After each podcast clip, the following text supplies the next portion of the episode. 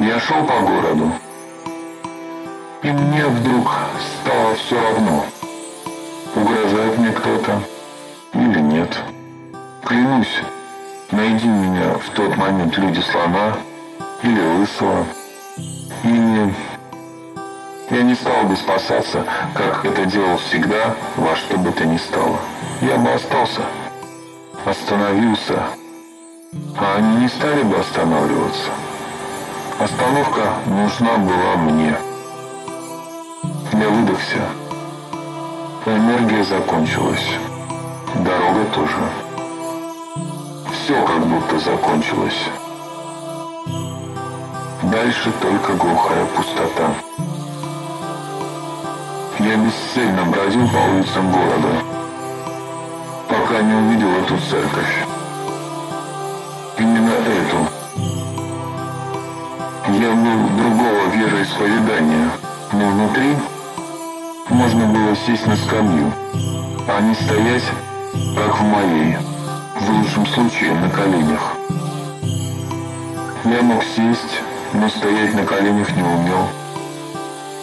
Ни перед кем. А стоять на ногах в церкви было невыносимо. Пахло свечами. По церкви ходили туристы. Их было больше верующих. Я сидел и наблюдал за происходящим вокруг довольно долго. Однажды высоко на холме, в похожей церкви, я слышал, как поют женщины, служительницы. И этого, наверное, сейчас не хватало. И в голову вдруг пришла странная мысль.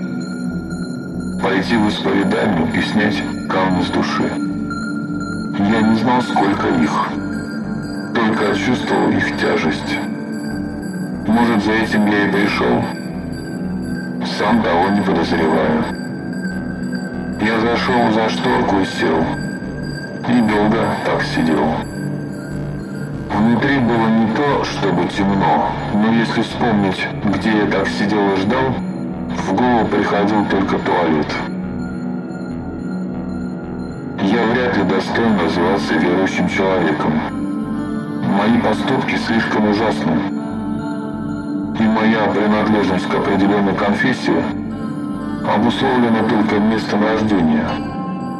Разве что этим. Здесь тоже пахло свечами и еще ладаном. Я поздоровался на языке этого города и вдруг услышал ответ. Вряд ли я сумел толком объяснить, что почти не знаю их язык, и поэтому буду говорить на своем. Никогда из-за перегородки, сидевший там, что-то сказал мне в ответ, я не стал ждать, когда он замолчит, и начал свою исповедь.